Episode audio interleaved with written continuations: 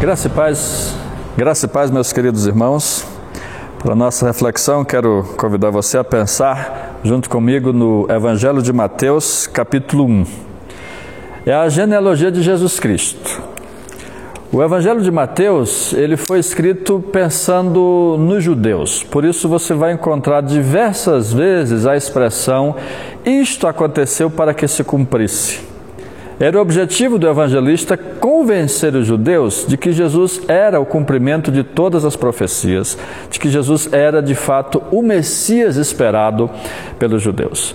E naturalmente, para mostrar que Jesus era o Messias, era preciso que Mateus contasse a genealogia de Jesus e mostrasse a linhagem de Jesus com Davi. Mas é interessante olhar que na genealogia de Jesus aparecem poucas vezes o nome de mulheres. E é interessante pensar na história dessas mulheres. E esse é o meu objetivo com a nossa reflexão hoje: pensar nas mulheres da genealogia de Jesus para refletir sobre um tema muito propício para esse tempo. A história da minha vida para a glória dele. Minha história para a sua glória. O texto de Mateus começa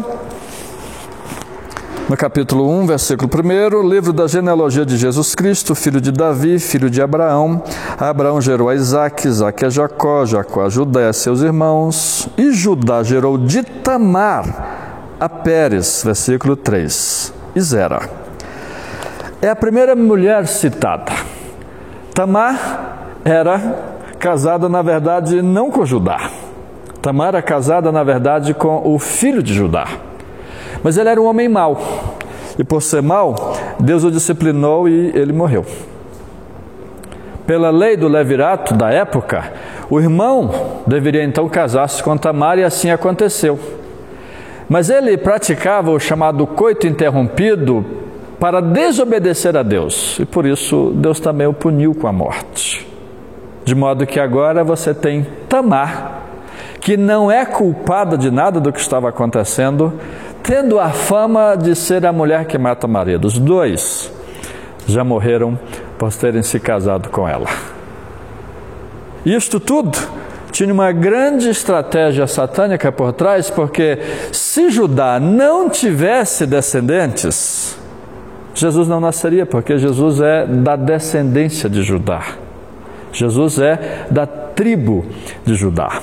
Não é um, uma simples história de família que está em jogo. Está em jogo a minha e a sua salvação. Está em jogo o plano da salvação.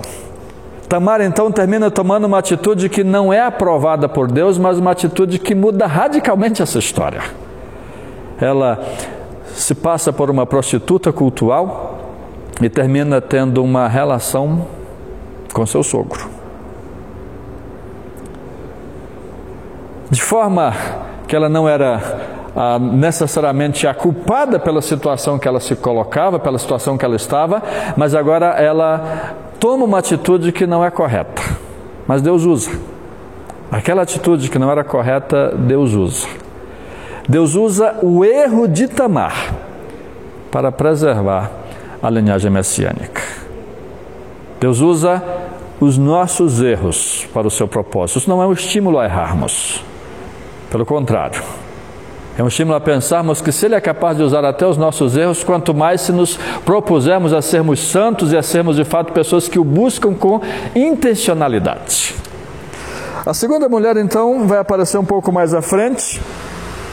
Pérez gerou Ezon, Ezon Arão, Arão gerou Aminadab, Aminadab a Nasson, Nasson a Salmão, Salmão gerou de Raabe a Boaz.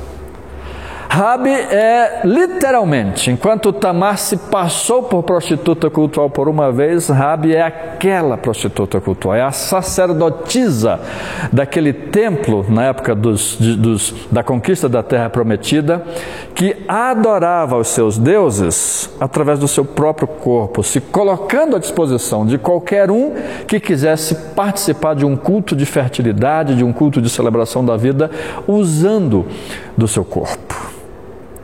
Não é uma história bonita.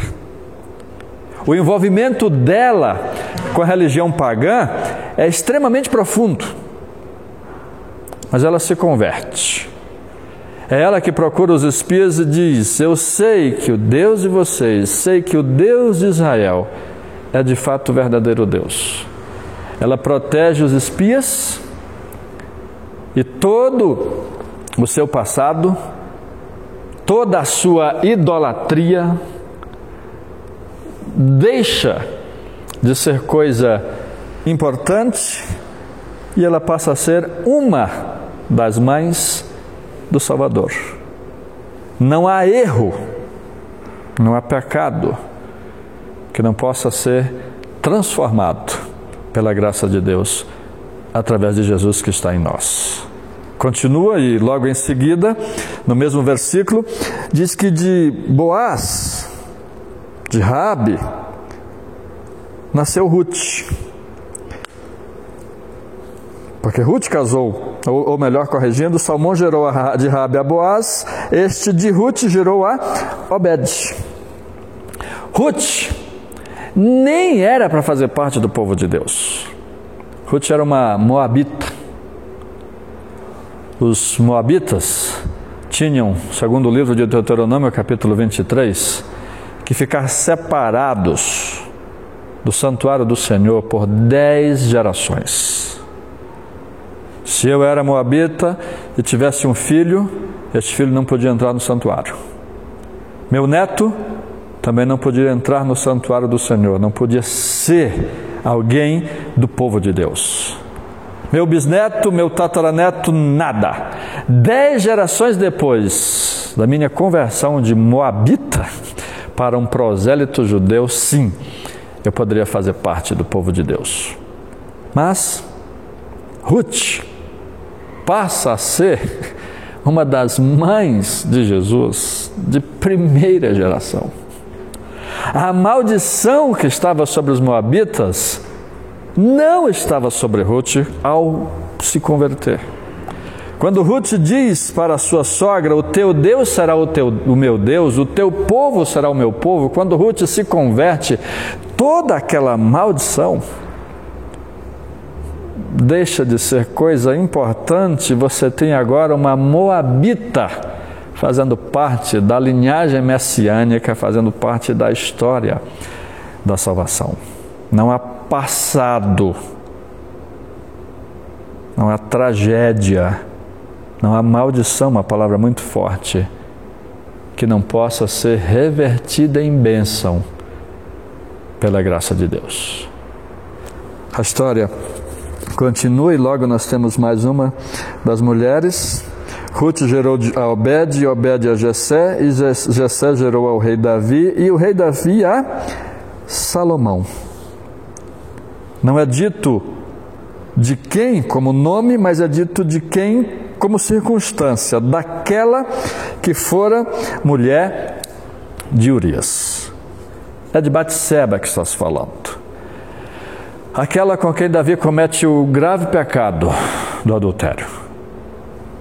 Não foi o maior pecado de Davi, não que o pecado possa ser medido, mas não foi o maior pecado. O maior pecado, a, a maior tragédia na vida de Davi foi confiar no seu exército em vez de confiar no Senhor.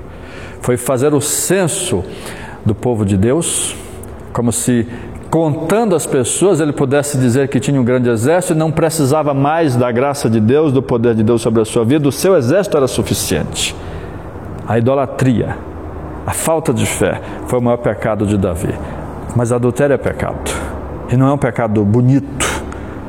Não é um pecado sem graves consequências, destrói famílias, estraga a vida de filhos. Mas deste pecado, ou daquilo que lembra este pecado. Deus escolhe Salomão para ser o novo rei, e não apenas o novo rei, mas o que vai ser um dos pais de Jesus. Quem escolheu Salomão foi o próprio Deus. Salomão não era o primeiro da linhagem real, mas Deus o escolheu. Uma forma de Deus dizer: o que Davi cometeu de pecado está perdoado.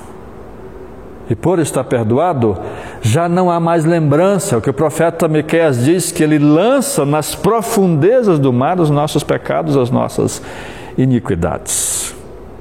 O que vemos então nessas histórias, vai terminar com a história de Maria, o que vemos então nessas histórias são pessoas que, ora, eram vítimas de circunstâncias, como Ruth, ora, eram criadoras de circunstâncias ruins, por ignorância, por qualquer outra razão, como é, ou por imaturidade, como Tamar.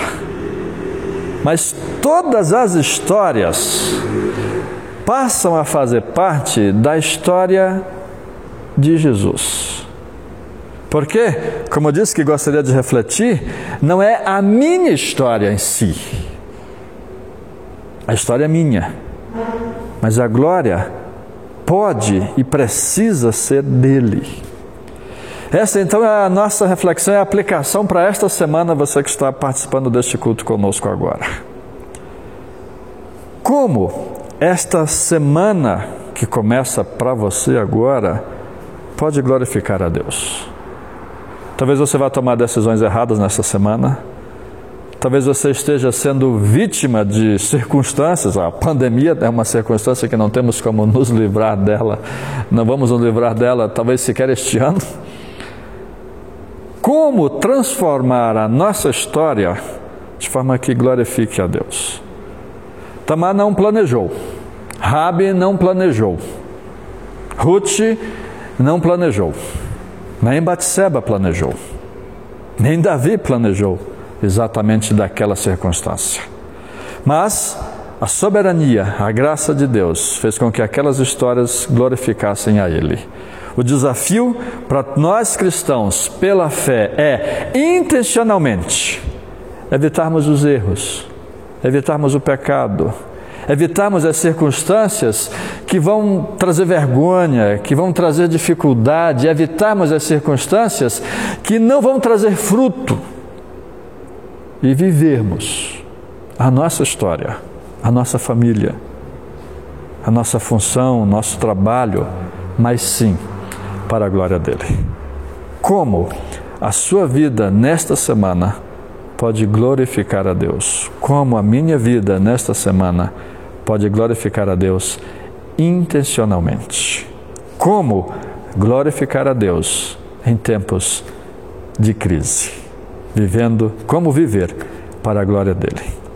Nos submetendo a Ele, aceitando o controle dele nas nossas vidas, buscando intencionalmente oportunidades que nos afastem do pecado e nos aproximem do propósito dele para as nossas vidas, são ações concretas que nós podemos tomar para que sim vivamos a nossa história para a glória dele.